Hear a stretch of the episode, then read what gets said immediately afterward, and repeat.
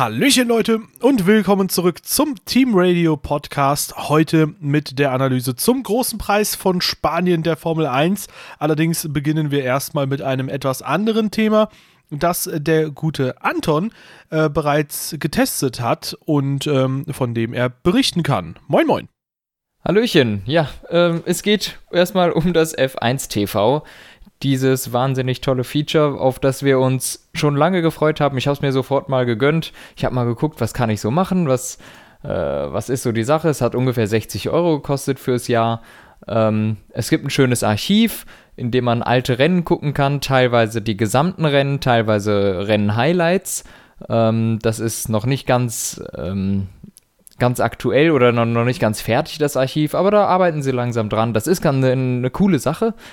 Ähm, die Trainings habe ich dann mal so ein bisschen versucht zu verfolgen und da haben sich die Krankheiten schon abgezeichnet. Also es kam, kam immer wieder ein Stocken, immer mal wieder kam ein Buffering und es war ziemlich nervig, ehrlich gesagt, das Ganze anzugucken, denn es hat nicht richtig funktioniert. Noch dazu war es eine Minute hinterher.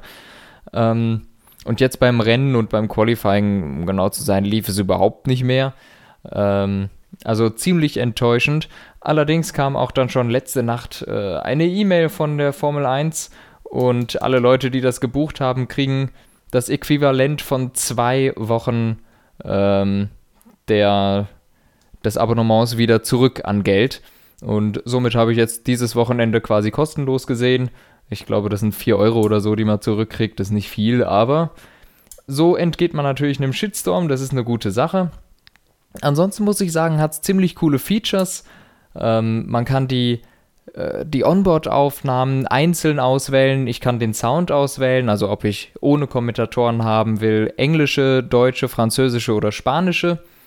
Und wenn man auf den Autos ist, gibt es noch einen Team-Radio-Channel, wo du jedes Mal einfach die Team-Radios ähm, dir anhören kannst, der Fahrer. Und es sind tatsächlich alle live und unzensiert, die da reinkommen. Das finde ich ganz interessant. Und das war es eigentlich auch schon, was ich dazu zu sagen habe. Es muss noch deutlich verbessert werden, es muss noch stabiler laufen. Ansonsten, das Grundgerüst ist gut. Okay, sehr cool. Ja, äh, klingt auf jeden Fall erstmal ein bisschen, naja, nach äh, eventuell Ticken zu früh released, vielleicht ein bisschen zu ambitioniert, aber Hauptsache, die Grundlage stimmt erstmal und ich bin froh, dass ich da nichts verpasst habe, ähm, Geld gespart habe, wobei im Endeffekt äh, hätte ich es scheinbar doch zurückbekommen. Ich habe sogar überlegt, ob ich mir da irgendwie eine Kreditkarte hole, so eine Prepaid-Kreditkarte, ähm, um die einfach mal für F1 TV Pro zu verwenden. Aber da gibt es ja auch irgendwie massig versteckte Kosten und keine Ahnung was. Und habe ich mir gedacht, okay, hole ich mir erstmal eine richtige Kreditkarte dann zum Monaco Grand Prix und vielleicht passt das Ganze da ja. Und ähm, ja, vielleicht kann man da schon ähm, ein paar weitere Features verwenden und ähm, bis dahin lassen wir das Thema erstmal ruhen. Ähm, haben es trotzdem mal als Einstiegsthema genutzt, ja. weil das wurde jetzt gelauncht. Das eigentliche Thema des Tages, wenn auch nicht viel interessanter und es gibt, glaube ich, auch nicht so viel mehr dazu zu sagen, ist äh, der Spanien Grand Prix. Und ja, da haben wir ein Rennen gesehen, das, äh, ja, ich sag mal, ein bisschen vorhersehbarer war als jetzt Baku oder China. Ich sag mal so, wenn China keine Safety-Car-Phase gehabt hätte, wäre das, glaube ich, vom Rennverlauf her ziemlich ähnlich gelaufen.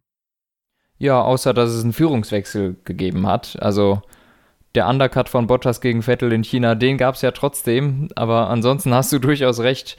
Ähm, so richtig viel los war dann da vielleicht trotzdem auch nicht. Die Würze kam erst mit dem Safety Car rein ja, dieses Rennen muss ich leider zugeben, es war wirklich ein bisschen einschläfern, vielleicht ab und zu mal.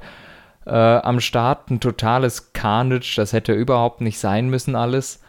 Aber danach, ähm, Lewis Hamilton konnte eine Pace gehen, das war von einem anderen Planeten. Er ist wirklich völlig allen davon gefahren. Ich kann mir nicht erklären, wie das, wie plötzlich auch dieser Abstand zu Bottas gekommen ist, wo die im Qualifying so unfassbar nah beieinander waren. Äh, aber somit war der Kampf an der Spitze schon mal nicht besonders interessant, sagen wir so. Ja, ähm, Bottas hatte, glaube ich, zum Ende hin dann nochmal Problemchen mit den Reifen bekommen, wenn mich nicht alles täuscht. Oder musste Sprit sparen, eins von beidem. Aber ich glaube, der Hauptteil kommt daher, weil er ja hinter Sebastian Vettel in der Dirty Air festhing, der sich beim ja. Start gut äh, vorbeigekämpft hat am Mercedes und ja, lange Zeit den zweiten Platz sichern konnte. Ähm, reden wir aber doch erst nochmal über die Startszenen, weil da ist etwas passiert, was wir relativ oft in dieser Saison gesehen haben, nämlich äh, Romain Grosjean ist kollidiert und ähm, ja, das ist aus einer Situation entstanden, wo es relativ brenzlig wurde für ihn in Kurve 3. Äh, dann ist er quer gekommen. Dann hat Timo Glock korrekterweise im Nachhinein analysiert, ja, warum geht er dann nicht vom Gas? Weil so dreht er sich quasi perfekt auf die Strecke und dient als Hindernis für Leute wie dann Hülkenberg oder äh, Pierre Gasly, die da reingefahren sind. Und im Endeffekt muss ich sagen, auch wenn das so eine Situation war, die sehr kritisch in ihrer Handhabung ist. Also es ist nicht leicht gewesen, aus dieser Situation unbeschadet rauszukommen an Grosjeans Stelle. Es häuft sich schon sehr, sehr oft, dass Grosjean eben Fehler macht und Probleme hat. Äh, meistens auch eigens verschuldet. Nach Melbourne hätte er eigentlich äh, ähnlich punkten müssen wie Kevin Magnussen, der jetzt mit 19 Punkten äh, Neunter in der Gesamtwertung ist. Ähm, Romain Grosjean ist allerdings mit Sergei Sirotkin, der ein Rookie ist und auch noch in einem super langsamen Williams sitzt, der einzige Fahrer, der bis jetzt keine Punkte geholt hat in dieser Saison. Ja, ja, das kann eigentlich, darf das nicht sein. Und du hast es schon gesagt, der ist nach diesem Dreher, den er, der da passiert ist, einfach auf dem Gas geblieben. Das ergibt überhaupt keinen Sinn. Eigentlich müsstest du voll auf die Bremse steigen, damit alle deine Reifen blockieren. Wenn deine Reifen blockieren, dann bewegst du dich zwangsläufig nur noch in eine Richtung dann kannst du nicht mehr hin und her wackeln. Aber was ihm natürlich dann passiert ist, wenn er voll auf dem Gas ist und hat gleich noch, ich glaube, zwei andere mit aus dem Rennen genommen. Gasly und Hülkenberg müssten es gewesen sein, ne? Genau. Ja, und dann des Weiteren auch noch ein, ein bisschen Chaos danach gestiftet. Ähm, ja, die Leute mussten ihm alle ausweichen. Also es war wirklich ein bisschen das hätte überhaupt nicht sein müssen, daher auch zu Recht eine Strafe bekommen fürs nächste Rennen, drei Positionen und ich glaube sogar auch drei Strafpunkte hat er für den Quatsch bekommen, der ihm da passiert ist. Ja, das war auf jeden Fall eine Situation, die sehr blöd gelaufen ist. Ich glaube, Grosjean Blau, äh, braucht einfach ein Rennen, wo es mal richtig gut für ihn läuft, weil ähm, es gab jetzt auch einen anderen Fahrer, der in den ersten vier Rennen ziemlich viele Probleme hatte, hier und da angeeckt ist, ich glaube, dann in jedem Rennen auch eine Kollision hatte. Auch in diesem Rennen gab es zwar eine Kollision, aber trotzdem ziemlich sehr, äh, sehr, sehr gutes Rennen gefahren von ähm, Max Verstappen, der quasi auch quasi ähm, in der Schusslinie von allen Kritikern stand, heute eine Top-Leistung abgeliefert hat und ich kann mir vorstellen, dass sowas als Befreiungsschlag dient und ich glaube, Grosjean bräuchte mal ja. ein sehr gutes Ergebnis, einen siebten Platz oder so. Das kann ich mir auch gut vorstellen, ähm, dass genau sowas helfen würde. Du hast gerade Verstappen angesprochen, ja, eigentlich heute tadellos gefahren, war die ganze Zeit schneller als Ricardo im Grunde, selbst mit dem kaputten Flügel, was irgendwie ein bisschen seltsam ist, dass das kaum so einen Pace-Einschnitt gegeben hat. Ähm, naja, so ist es eben, konnte auch Vettel hinter sich halten, da kommen wir aber später noch zu, denke ich. Ähm, ja, die Kollision mit Verstappen das sah ein bisschen unglücklich aus. Ich glaube, der hat ein bisschen geschlafen in der Situation. Im Grunde kannst du damit rechnen. Ich meine, man muss zugeben, der, ich glaube, Williams war es vor ihm, hat ein bisschen plötzlich gebremst, aber es sah dann so aus, dass Verstappen in der Situation ein bisschen gepennt hat und einfach zu spät geschnallt hat, dass die Person vor ihm etwas langsamer wird. Äh, somit hat er sich den Frontflügel beschädigt. Eine Position gekostet hat sie ihn am Ende aber nicht, also ist es egal.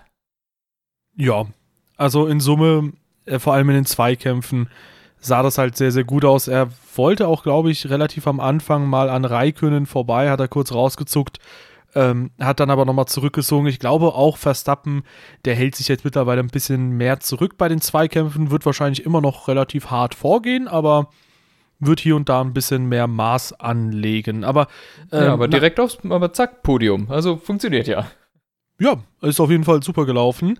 Ähm, aber kommen wir nochmal nach dem Crash zu dem Safety Car Restart, weil da hat sich etwas abgezeichnet, äh, was sich dann über das gesamte Rennen getragen hat. Nämlich kam Lewis Hamilton super schnell weg und man hat es auch sofort beim Restart gesehen. Vettel hatte die Reifen überhaupt nicht auf Temperatur. Der Ferrari heute mit gigantischen Problemen, äh, die Reifen irgendwie zu handeln und ja. Äh, ja, äh, Lewis Hamilton konnte demzufolge sehr, sehr schnell auch bevor quasi er das Tempo richtig angezogen hatte, fast schon, ähm, dann einen riesen Vorsprung rausfahren.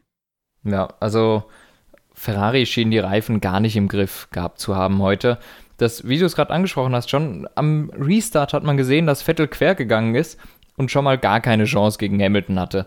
Und das hat sich über die gesamte Renndistanz gezogen. Der hat ja Sekunde um Sekunde gut gemacht. Der Hamilton ist weggezogen und der Reifenverbrauch bei den Ferraris war auch enorm.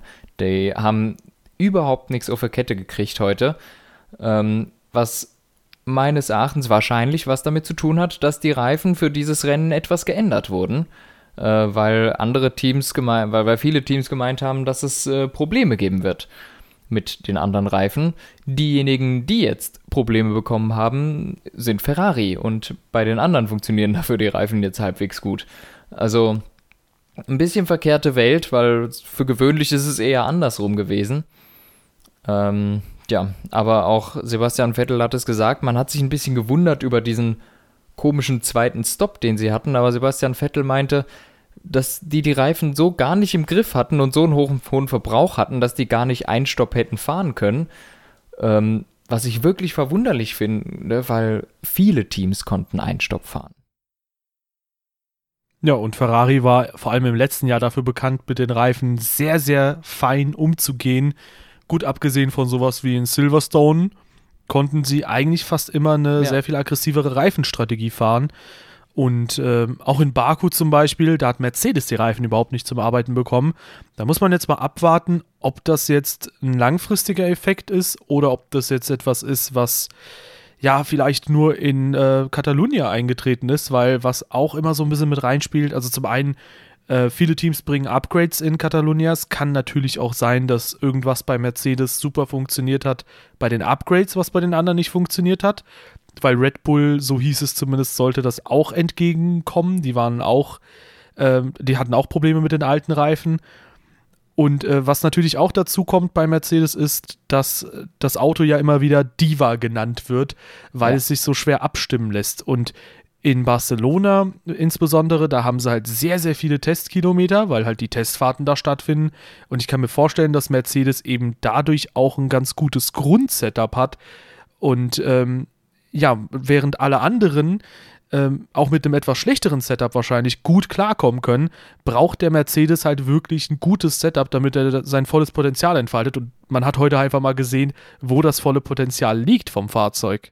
Ja, genau das denke ich auch. Ähm, es ist einfach eine, ein Zusammenkommen von vielen Faktoren, die gerade in Spanien alle zu Mercedes und Lewis Hamilton gepasst haben. Und so kam dann auch eben der, man muss es sagen, der, der verdiente Doppelsieg da zustande, denn sie waren einfach in einer anderen Welt als alle anderen Teams. Ja, insbesondere kam auch ein dominanter Sieg dann zustande. Ja. Man muss aber auch dazu sagen, oder zumindest ist das meine Meinung, ich weiß nicht, wie du es siehst, ich glaube nicht, dass es im Laufe der Saison noch häufig so dominant werden wird, zumindest zugunsten von Mercedes. Ich glaube, dass das jetzt halt wirklich so ein relativ spezieller Fall war. Ja, das, das denke ich auch. Ähm, wir sehen nochmal die gleichen Reifen wie die, die wir hier in Spanien hatten, glaube ich, in Frankreich und in Silverstone. Deshalb würde ich jetzt mal damit rechnen, dass da Mercedes auch sehr gute Karten hat. Gesetzt dem Fall, dass tatsächlich wegen der Reifen, die jetzt den großen Vorsprung haben, wenn das nicht so ist, dann ähm, gleicht sich das natürlich wieder aus. Aber ich, ich, ich setze jetzt mal diese Annahme, einfach, dass die einen sehr großen Faktor gespielt haben. Dann wird Frankreich und Silverstone möglicherweise auch sehr stark Richtung Mercedes gehen. Was natürlich auffällt, ist, Mercedes hatte jetzt dieses Wochenende wirklich das beste Auto und sie haben sofort einen Doppelsieg eingefahren. Das ist Ferrari in den drei letzten Rennen nicht gelungen. Und da muss man da auch nochmal gucken, was, was da eigentlich falsch läuft, weil Ferrari hatte in Bahrain das schnellste Auto, die hatten in China das schnellste Auto und in Baku das schnellste Auto. Ein Rennen davon haben sie gewonnen, die anderen zwei nicht. Und dann muss sich Ferrari vielleicht in der Strategieabteilung und überhaupt mal ein bisschen an die Nase fassen, dass die Punkte haben liegen lassen in Rennen, wo sie das beste Auto hatten. Und Mercedes hatte jetzt ein Rennen das beste Auto und hat einen Doppelsieg eingefahren. Fairerweise muss man sagen, Melbourne hat Mercedes natürlich dann den Mist gebaut, aber sowas darf eigentlich Ferrari nicht passieren. Und jetzt kommen sie langsam ins Hintertreffen und müssen jetzt wirklich wieder angasen. Ja, wenn man sich zum Beispiel mal anschaut, wie es in ähm, Bahrain war, da hätte Kimi Räikkönen durch einen nicht missglückten Stop durchaus auch Lewis Hamilton drei Punkte wegnehmen können.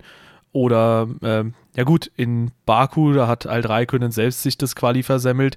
Raikönnen ist, glaube ich, da schon ein relativ großer Faktor, weil er halt entweder immer wieder mal ein paar Problemchen hat, aber häufig auch selbst Fehler macht und da häufig auch äh, die Pace fehlt. Ich habe auch heute selbst mal überlegt und ich habe es auch mal kurzzeitig gepostet, habe es dann aber nochmal zurückgezogen, ähm, ob ich was zu der Fahrersituation sage, weil obwohl Raikönnen da ganz gut aussieht in der aktuellen Saison, so finde ich, dass er nicht konstant genug in allen Sessions gut ausschaut. Und deswegen, ähm, ich, ich bin ja ein Fan von Raikönnen, aber ähm, mir ist es auch so ein bisschen Dorn im Auge, wenn ich sehe, dass Kimi da immer und immer wieder entweder nicht das Optimum rausholt im Qualifying und dann einen dicken Schnitzer nochmal drin hat oder halt im Rennen ähm, ein paar Zehntel hinter der eigentlichen Pace hinterherhinkt. Ja, ja, es ist eine schwierige Sache, aber auch das, Raikön, ist vielleicht der Grund, dass es keine Doppelsiege gab. Aber es gab ja auch nicht unbedingt Siege, wenn sie das beste Auto hatten. Das war ja auch nicht der Fall. Und ja, da stimmt. muss man eben mal gucken, was da schief läuft. Weil, ja, ähm, das, das darf eigentlich nicht passieren. Mercedes hat jetzt heute einfach alles in trockenen Tüchern gehabt ähm, und das gut gemanagt. Und Ferrari hat eben da, wo sie hätten richtig punkten müssen, nicht richtig gepunktet. Das ist meines Erachtens ein Problem. Ähm, das, wo, wo, wo ich Anfang der Saison dachte, wow, Australien, Bahrain, Ferrari ist total on top, die, die kriegen das richtig gut auf der Kette. Und jetzt läuft es überhaupt nicht mehr. Also, ich finde diese Entwicklung schon ein bisschen erschreckend, auch wenn ich sagen muss, dass ich bin mir sicher, das ist ein Einzelfall gewesen heute mit den Reifen, weil äh, Im nächsten Rennen in Monaco haben wir wieder die normale Spezifikation.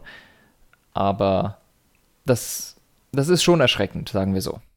Ja, ja, gut, in China hätte man dann auf Raikkonen setzen müssen, weil ähm, der Sieg war da schon eigentlich verspielt, als äh, die Führungstruppe schon vorbei war an der Box. In äh, Baku, da hast du definitiv recht, da hat die Strategieabteilung sich einen Fehler erlaubt. Und in China war das ein mega guter Undercut, äh, außerdem noch von Valtteri Bottas, durch den man die Führung erst verloren hat. Ja, in Summe, ich weiß nicht, die Ferrari-Strategieabteilung, die macht auf jeden Fall schon wieder so ein paar Fehler, wo man sich denkt, eieiei, am Anfang der Saison sah das so gut aus. Warum ähm, leistet ihr euch jetzt ein paar Schnitzer? Weil die hätten definitiv jetzt ähm, immer noch vor Lewis Hamilton, behaupte ich mal, sein können. Ja.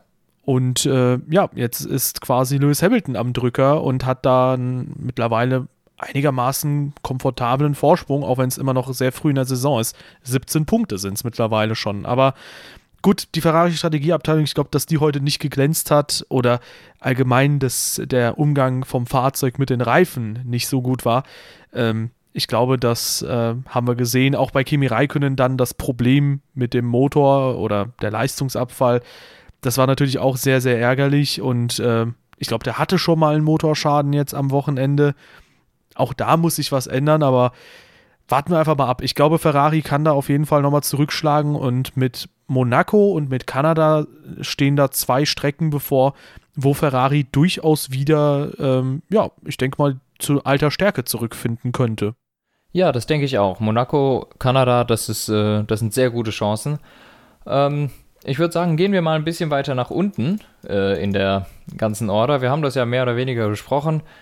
Ähm, ja, McLaren hat eine sehr hässliche neue Nase mitgebracht und lauter andere Updates.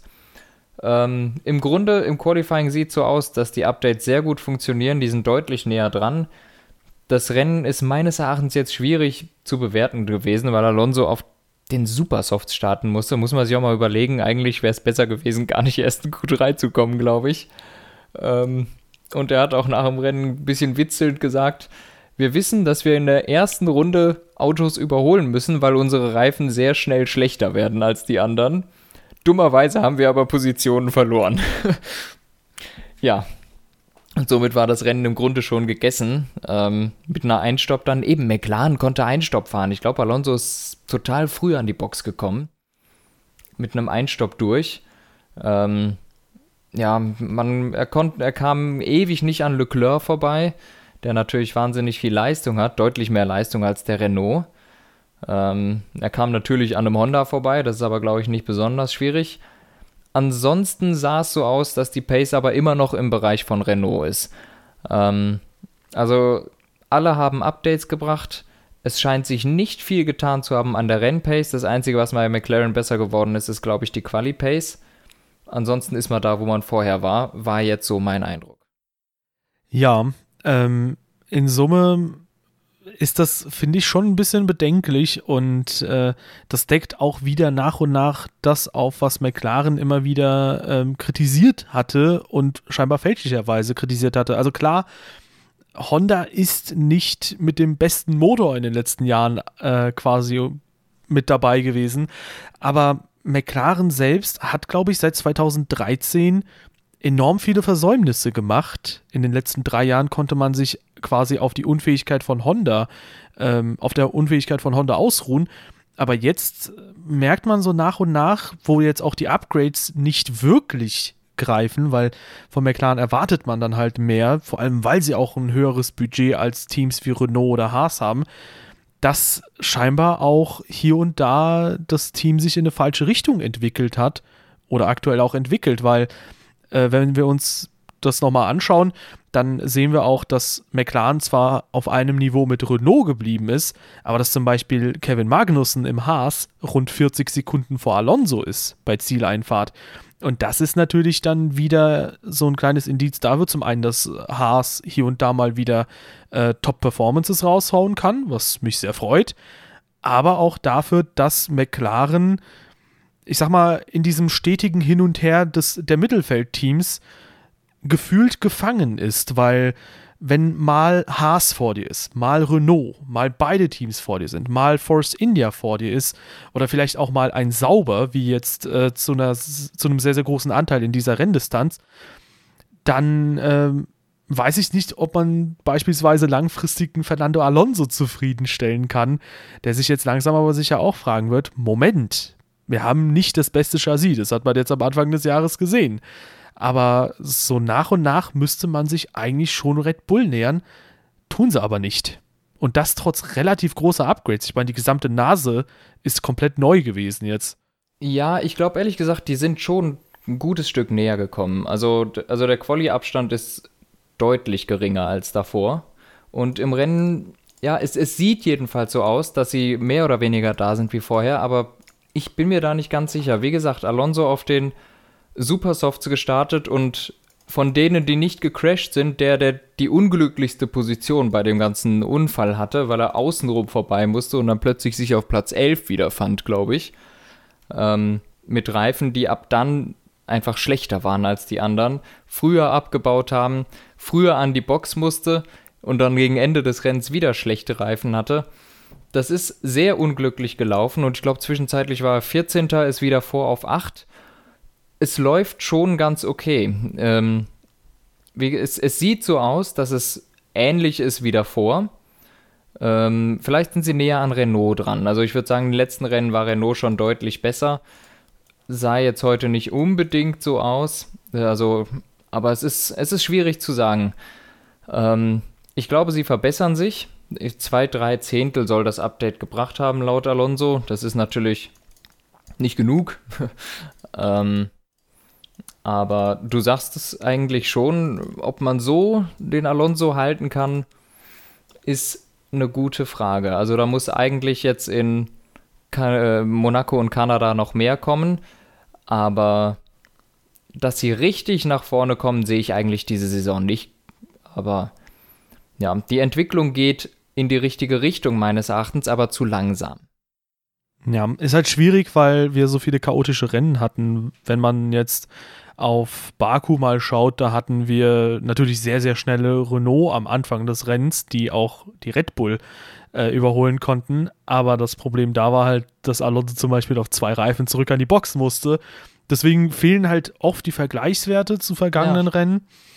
aber in Summe, es wirkt zumindest nicht so, als sei McLaren auf einem so klaren Weg nach vorne. Und ich unterstelle jetzt einfach mal, dass Alonso der bessere Fahrer ist als Carlos Sainz oder Kevin Magnussen. Dann, ähm, ja, weiß nicht, wenn man jetzt quasi Magnussen oder Sainz im Team hätte, dann kann ich mir vorstellen, wären die in etwa da gewesen, wo Van Dorn vor seinem Ausfall war. Und damit holst du vielleicht gerade so Punkte. Ja, das, äh, das stimmt. Ja, das kann sein. Ja. Aber ansonsten äh, starker Heim Grand Prix äh, von Carlos Sainz auf 7 und von Fernando Alonso auf 8.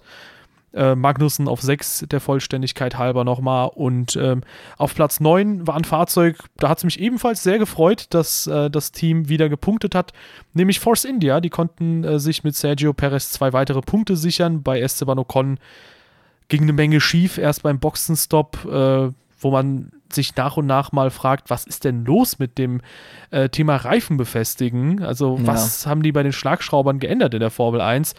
Und später hat er noch den Öldruck verloren. Ja, also sehr durchwachsen mal wieder für Ocon. Ähm, der scheint gerade nicht gerade die Glückssträhne zu haben.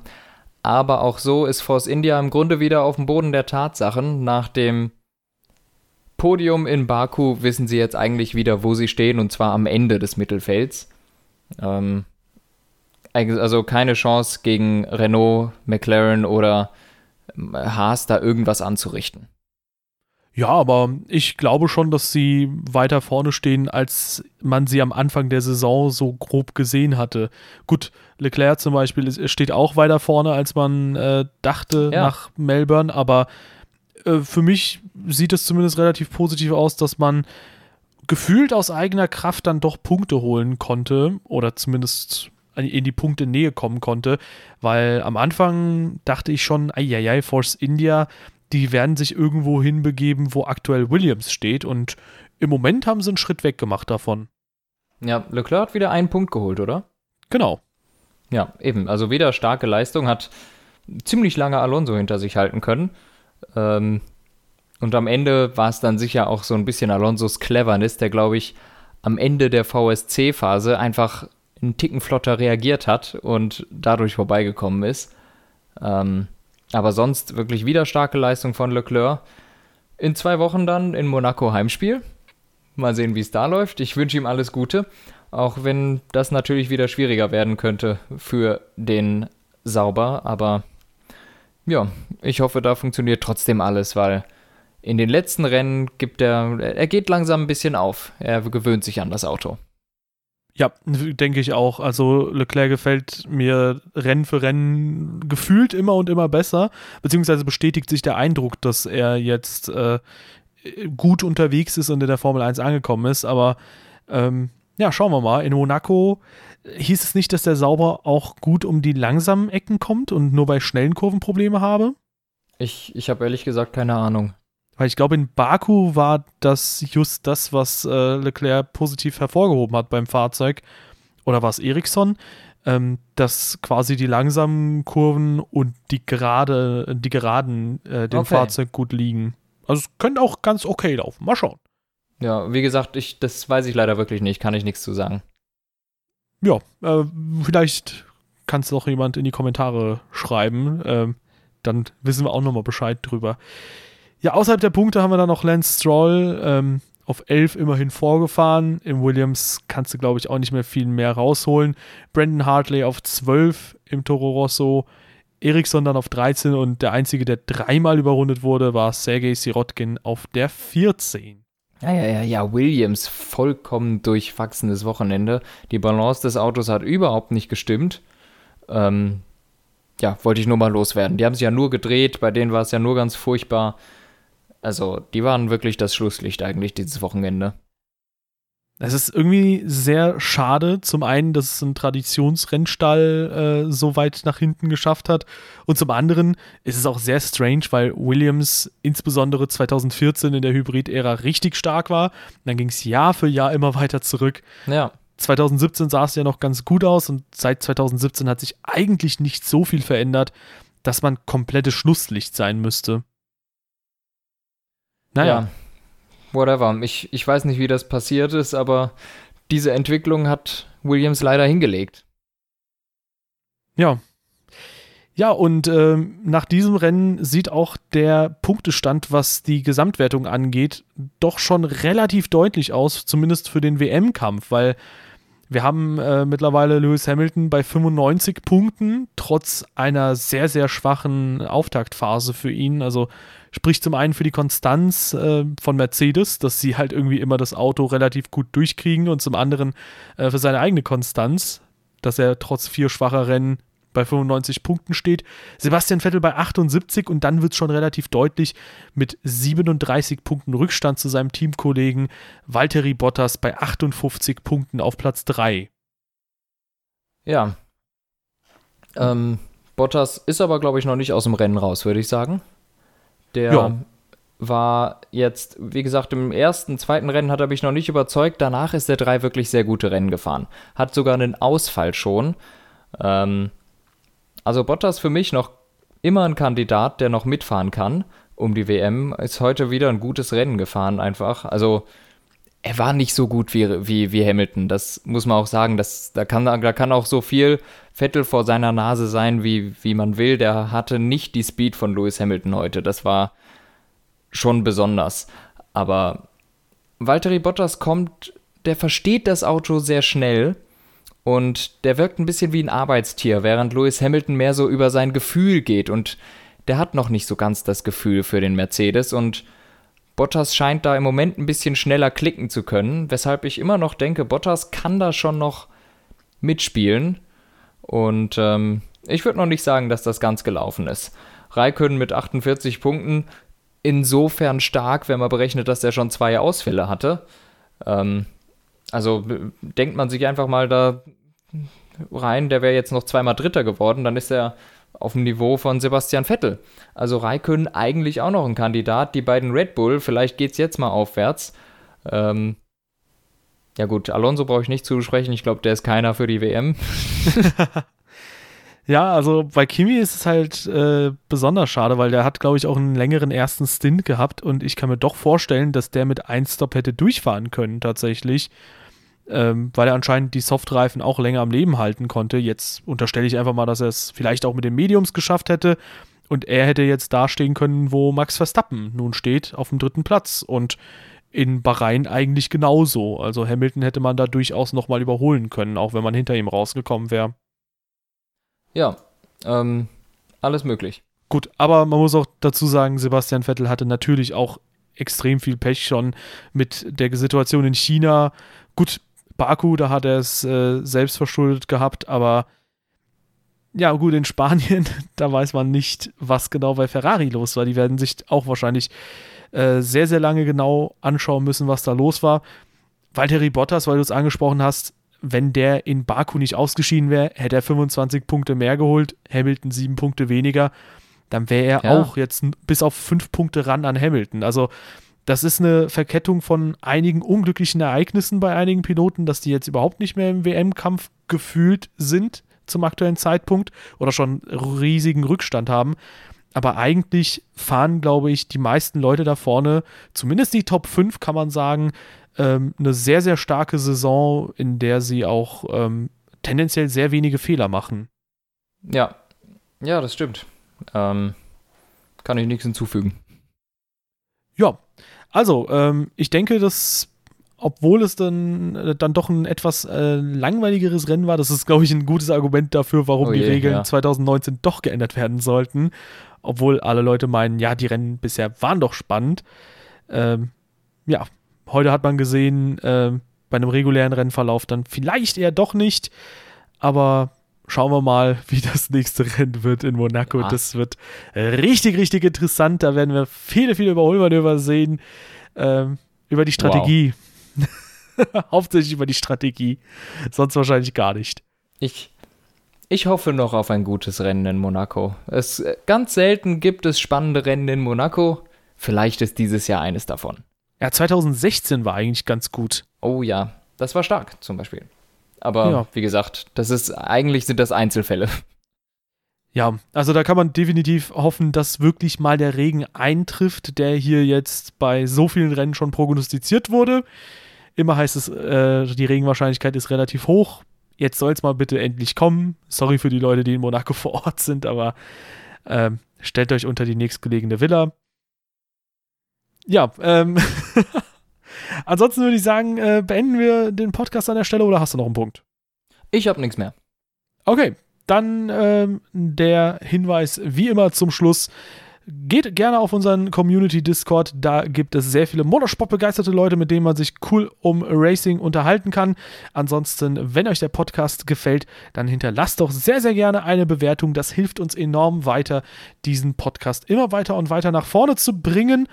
Und äh, selbstverständlich könnt ihr unsere Social Media Kanäle auschecken. Facebook und Twitter sind in der. Nee, Quatsch. Instagram und Twitter sind in der Beschreibung verlinkt. Und ihr findet uns auf. Ähm, nicht nur auf YouTube, sondern auch auf allen anderen möglichen Podcast-Apps. Ähm, einfach nach dem Team Radio Podcast suchen und dann könnt ihr uns auch unterwegs, ohne Datenvolumen zu verbrauchen, hören, weil ihr entsprechend äh, den Podcast auch herunterladen könnt. Das Ganze selbstverständlich kostenlos. Jo. Und damit entlassen wir euch und äh, ich wünsche euch noch einen schönen Tag und wir hören uns beim nächsten Mal. Macht's gut.